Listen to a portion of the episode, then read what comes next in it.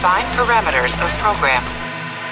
Olá, eu sou Ricardo Sawaia, o dublador do Stamets de Star Trek Discovery, e você está ouvindo um podcast da rede Trek Brasilis. Semana de 18 de setembro de 2020. Confiram quais serão as notícias dessa semana de Star Trek aqui no TB News. Como que com New York terá painel exclusivo de Star Trek. Star Trek Picard ganha seu primeiro Emmy. CBS All Access fará expansão global para Paramount+. Você conhece a nova série de Jornada nas Estrelas? Conheçam a brasileira Star Trek. Trek Brasilis cria o Bad Brasilis para combater as fake news no universo de Star Trek aqui no Brasil. E comentários sem spoilers do episódio dessa semana de Star Trek Lower Decks. Programa com muitas novidades. Não sai daí. Eu sou Alexandre Madruga e está começando o TB News.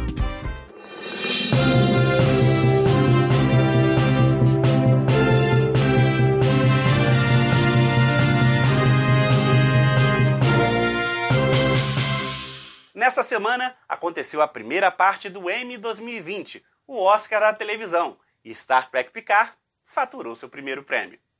O prêmio foi pela maquiagem prostética do episódio Absolute Candor, quando Picard visita o planeta Vasti, onde habita uma colônia de refugiados romulanos. A equipe de maquiagem de Star Trek Picard usou parte do seu tempo do discurso para mencionar que as novas regras da academia significavam que 10 mulheres, membros importantes da academia, foram deixadas de fora da votação. E eles queriam declarar que eles apoiam as mulheres. Também foram apresentados os prêmios de mais duas categorias que Picard concorria. Melhor maquiagem não protética pelo episódio Stardust City Reg e melhor edição de som pelo episódio Et in Arcadia Ego Parte 2. Mas Picard não conseguiu ganhar. Star Trek Picard ainda concorre a mais dois prêmios: melhor penteado pelo episódio Stardust City Reg e melhor mixagem de som pelo episódio Et in Arcadia Ego Parte 2. Além da premiação principal, onde Star Trek Short Tracks concorre a melhor série de curta-metragem. Estamos na torcida!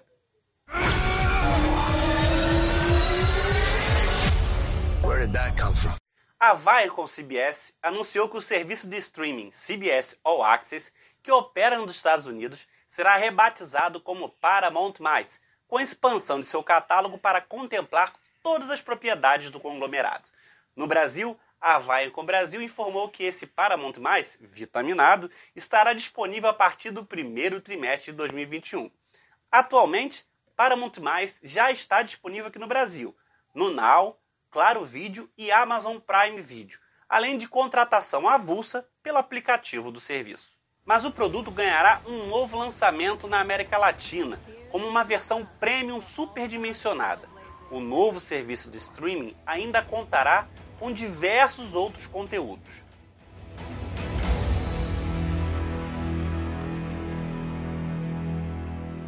Não se sabe o destino das séries de Star Trek ainda sem contrato de exibição internacional, como é o caso de Lower Decks, nem se podem aparecer no novo serviço de streaming. Já Star Trek Discovery e Picard têm contratos de exclusividade com Netflix e Amazon Prime Video, respectivamente. O contrato da Netflix ainda prevê direitos de preferência contratual sobre qualquer spin-off de Discovery, como é o caso de Strange New Worlds e a série da Seção 31. O destino dos filmes da franquia ainda está indefinido.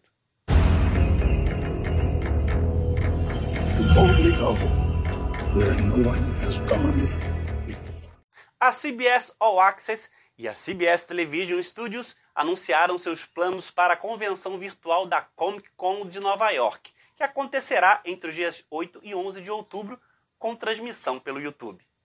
Agendado para o dia 8 de outubro, também teremos o painel de Star Trek Universe, que terá a participação dos elencos de Star Trek Lower Decks e Star Trek Discovery, comentando sobre os bastidores de cada série.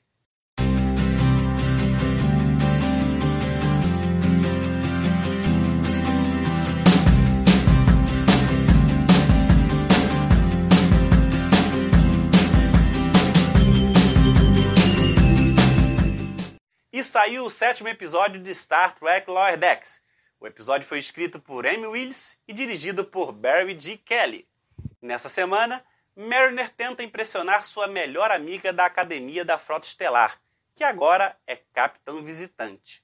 Boimler é enviado para uma nave médica da Frota Estelar depois que um acidente de transporte o coloca fora de fase, enquanto a alferes Tende cria um novo animal de estimação geneticamente modificado. E como sempre, uma especialista do TB vem aqui comentar sobre o episódio, sem spoilers. Dessa vez a bola está com Stephanie Cristina. Fala menina, o que achou desse episódio? Oi Madruga, oi pessoal do TB News. É um prazer estar aqui com vocês hoje, ainda mais nesse episódio que eu ouso dizer que com certeza foi meu favorito até agora. Ele não é tão engraçado quanto os para mim, como alguns dos primeiros episódios. Ele tem uma pegada um pouco mais séria, mas eu achei bem Star Trek. A Lower Decks está sendo uma série que está me surpreendendo bastante e esse foi um episódio que eu gostei muito. A gente tem a história A e B para mim as duas foram muito interessantes.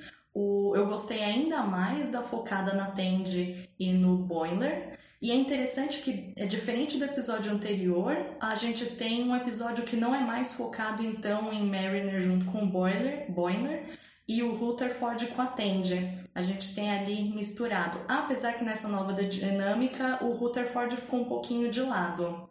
Ainda assim foi muito interessante. Eu gostaria que o Rutherford talvez tivesse aparecido mais. Uh, na verdade, eu gostaria que a Tandy tivesse aparecido um pouco mais nesse episódio, mas ainda assim ele foi muito interessante. Dá, abre espaço, na verdade, para desenvolver muito mais da, da história da, da Mariner. Eu acredito que isso é um ponto que talvez algumas pessoas não, não gostem tanto, talvez de acharem que tem um foco maior na Mariner, mas isso não me incomodou. As duas histórias foram muito interessantes. Eu gostei mais então naquela focada no Boiler e na Tandy. E eu espero que vocês tenham gostado desse episódio tanto quanto eu gostei. Ele é recheado de referência, tem alguns momentos bem divertidos, eu, eu dei bastante risada. E é isso. Eu espero que vocês tenham gostado. Tchau, tchau.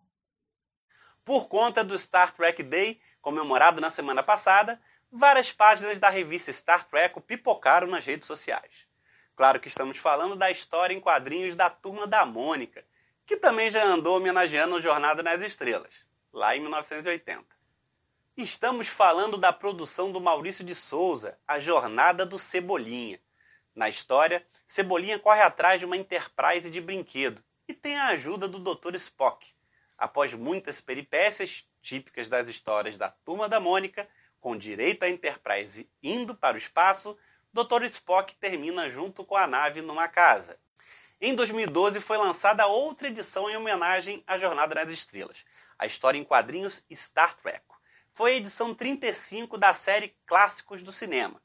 Essa paródia feita pela Turma da Mônica teve como roteirista Flávio Teixeira, que trabalha com Maurício de Souza há muito tempo. Eu, tô lá, eu vou fazer 30 anos agora em novembro, né? 30 anos de Maurício, graças a Deus.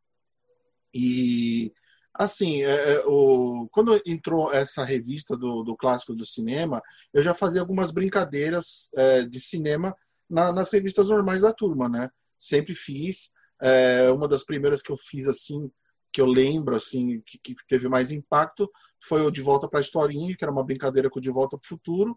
E depois teve uma que já foi mais assim no estilo dos clássicos do cinema mesmo, que era do, do Jurassic Park, que era o Jurassic Park.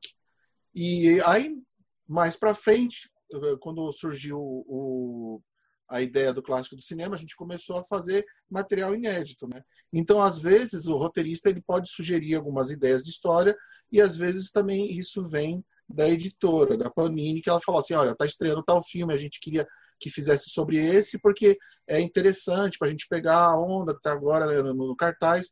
E foi nessa época do primeiro Star Trek que eu fiz o Star Trek. Star Trek é baseado nos filmes de J.J. Abrams.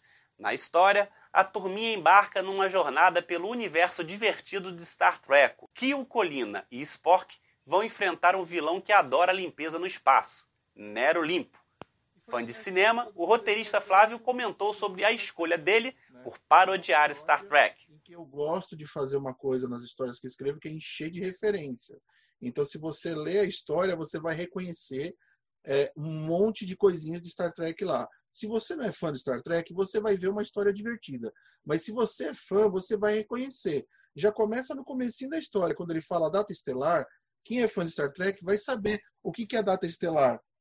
08091 1966. É o primeiro episódio de Star Trek na televisão. Então, é uma piadinha que fica ali, né? Você brinca com uma situação e quem é fã de Star Trek vai ficar feliz porque vai ver esse empenho né, na pesquisa, né? Existe uma história mais antiga, que é no Cebolinha 90, que é de 1980, que é uma brincadeira com o primeiro filme, né? Tanto que na capa tá o Spock lá com aquela roupa meio alaranjada tal. É uma brincadeira é, da, acho que da Enterprise que cai lá no campinho, lá na, onde a, a turma brinca. Em tempo de representação, a turma da Mônica não ficaria atrás. E um personagem muito especial representou a Uhura nos quadrinhos. Uhura é uma atriz negra. E eu falei, vou fazer a Mônica negra. Porque não vou deixar de representar a raça porque a Mônica é branca. Então eu achei legal, eu falei, não, vou fazer a Mônica negra. E ficou muito legal. Ficou muito bacana isso de, deles aceitarem e, e, e, a Mônica aparecer assim, porque ela era Uhura, né? Não dava para fazer a Mônica só pela Mônica, né? Eu achei legal eles aceitarem isso e, e, a, e, a, e a coisa ter acontecido dessa forma, né? E outra coisa que eu ia falar baseado nisso é o casting, né? Uh, eu procuro fazer o casting sempre pensando nos personagens que se adaptam melhor para o personagem que ele está representando. Então, por exemplo, nas, nas, de Star Wars, por que, que o Cascão é o principal e não é o Cebolinha, já que ele é o, o cara que quer aparecer? Porque o Cascão, ele, ele, ele ficou sendo o Luke. Porque eu sempre penso no casal, né? Que é o Cebolinha e a Mônica. Então tinha que ser Han e Leia, né? Então Cebolinha é o Han e o Cascão virou o, o Cascão Skywalker, o Cascão Skywalker. Aqui no Star Trek tinha aquela coisa de eu fazer o, o planeta, que é o vulcano, ser metano, que tem a ver com o Cascão, né? E toda aquela filosofia, toda a brincadeira em cima. Aí eu falei, não, aí eu vou deixar o, o, o Kirk ser o Cebolinha e vou tirar essa parte do romance, porque tem o lance do, da Uhura com o Spock. Eu tirei isso, e aí ficou Cebolinha querendo ser capitão, tinha mais a ver com ele, né? E o do Contra ser o McCoy também ficou uma coisa bem bacana, porque tem aquela coisa dele sempre fazendo aquelas piadinhas do tipo, ah, é, eu, sou, eu, eu, eu, sou um médico, né? Aquela coisa que ele fala, né? Então aquelas brincadeiras eu também coloquei na história. E outra coisa que tem muito em Star Trek, principalmente na clássica, é a do Red Shirt, né? E no Red Shirt, que sempre morre, é os caras que sempre tomam porrada, sempre os caras que morrem na história é a turma do Penadinho. Então eles já estão mortos mesmo, né? Eles já são fantasmas, né? Então é, é você pensar no que você vai pegar naquele escopo do, do universo do Maurício, o que vai se encaixar melhor para fazer a piada. Né? E se você pensa que Star Trek atinge apenas o público infantil, pode estar redondamente enganado. Um, um produto que está voltado é, para criança, mas que muito adulto compra porque gosta do filme. Então é para esse público também que eu faço essas referências que estão lá, que é aquilo que eu falo. Tá a história bonitinha, divertida, engraçada, a criança vai ler, ela vai entender. O adulto que vai ler, que é fã, ele vai ver coisas a mais. Ele vai ver um pouquinho a mais a, a, além na história, porque tem essas, esses easter eggs, que nem eu te falei. Data estelar é um número para criança. Mas para o cara que é fã de Star, de Star Trek, ele vai olhar e falar: caramba, é a primeira aparição de Star Trek na, na NBC. Quer dizer, é um plus, já faz isso, já faz abrir o um sorriso, entendeu? É isso que eu estou procurando. É o cara falar, nossa, que legal, que sacada. Acho que Star Trek ele, ele precisa evoluir junto com, a, com, com o tempo que a gente está vivendo. Né? Porque durante muito tempo eu participei de, de uma das primeiras é, de, de, eu vou quase todo ano na JediCon, mas da, da, foi uma das primeiras que eu fui antes da JediCon, foi na de Star Trek, né, no evento, no encontro. Mas às vezes você vê que Star Trek leva muito a sério as coisas, e não estou dizendo que isso seja errado, mas deixa de ter um pouco esse lado da comédia e deixar ser zoado. E quando você vê que hoje em dia a maioria está fazendo isso. A Marvel está fazendo, Star Wars está fazendo isso com o Lego. É tudo vai mais para o lado é, cômico, né? E deixar é, ser zoado não quer dizer que você perde a paixão ou que você perde o respeito. Mas na verdade é não se levar tão a sério, né? E é, acho que isso é fundamental. E eu acho legal Star Trek entrar nesse caminho, porque, cara, é o mundo que a gente está hoje em dia. Acho que a maioria do, do, do, do, das franquias estão fazendo isso, né? Então acho muito legal. O Rick Morty, o cara tá fazendo Star Trek, nossa, vai ficar sensacional. O Trek Brasilis ganhou um importante membro na equipe. É Bad Brasilis, ele vai ajudar o TB a acabar com as fake news que aparecem de Star Trek por aqui no Brasil. Ele estará na sessão de checagem de fatos, onde se espera desfazer qualquer boato que apareça. E a melhor arma que temos contra isso é o bom jornalismo. Comecemos então com uma dúvida que tem assolado muitos fãs por esses dias. É verdade que a terceira temporada de Star Trek Discovery ainda não tem contrato de exibição pela Netflix? Não, não é verdade. E é fácil de checar. No painel de Discovery, durante o Star Trek Day, a apresentadora Mika Burton menciona aos 3 minutos e 24 segundos que o terceiro ano da série estreia em 15 de outubro nos Estados Unidos e em 190 países pela Netflix em 16 de outubro. Aliado a isso, o Trek Brasilis apurou que a equipe de dublagem já está trabalhando na terceira temporada. Ou seja, mesmo com a pandemia, os episódios por aqui terão áudio em português já na estreia. Os dubladores estão trabalhando remotamente. O trailer exibido durante o Star Trek Day também está sendo dublado e deve ser veiculado pela Netflix com áudio em português antes da estreia. A Netflix não tem por hábito promover suas séries originais muito antes da estreia, o que explica o fato de não ter feito ainda nenhuma ação promocional sobre o terceiro ano de Discovery. Mas o contrato original de distribuição, assinado antes da estreia da série, já contemplava os direitos para várias temporadas. Executivos da CBS já disseram em várias ocasiões que esse acordo ainda tem alguns anos pela frente. Ou seja, não acredite nas loucuras que houve por aí. Procure sempre fontes confiáveis, não importa qual seja o tema. Distingua fatos de opiniões e acompanhe tudo o que acontece no universo de Star Trek aqui no Trek Brasilis. Se você tem algum relato que gostaria de ver checado pelo Bad Brasilis, basta mandar direto para o portal do Trek Brasilis que o Bad confere. It wouldn't be worth it. Se você está passando por aqui, não esquece de curtir esse canal para sempre saber quando tiver novidades, tá bom? E vocês todos que nos acompanham sempre, deixe um like, comentário do que achou desse programa que está terminando.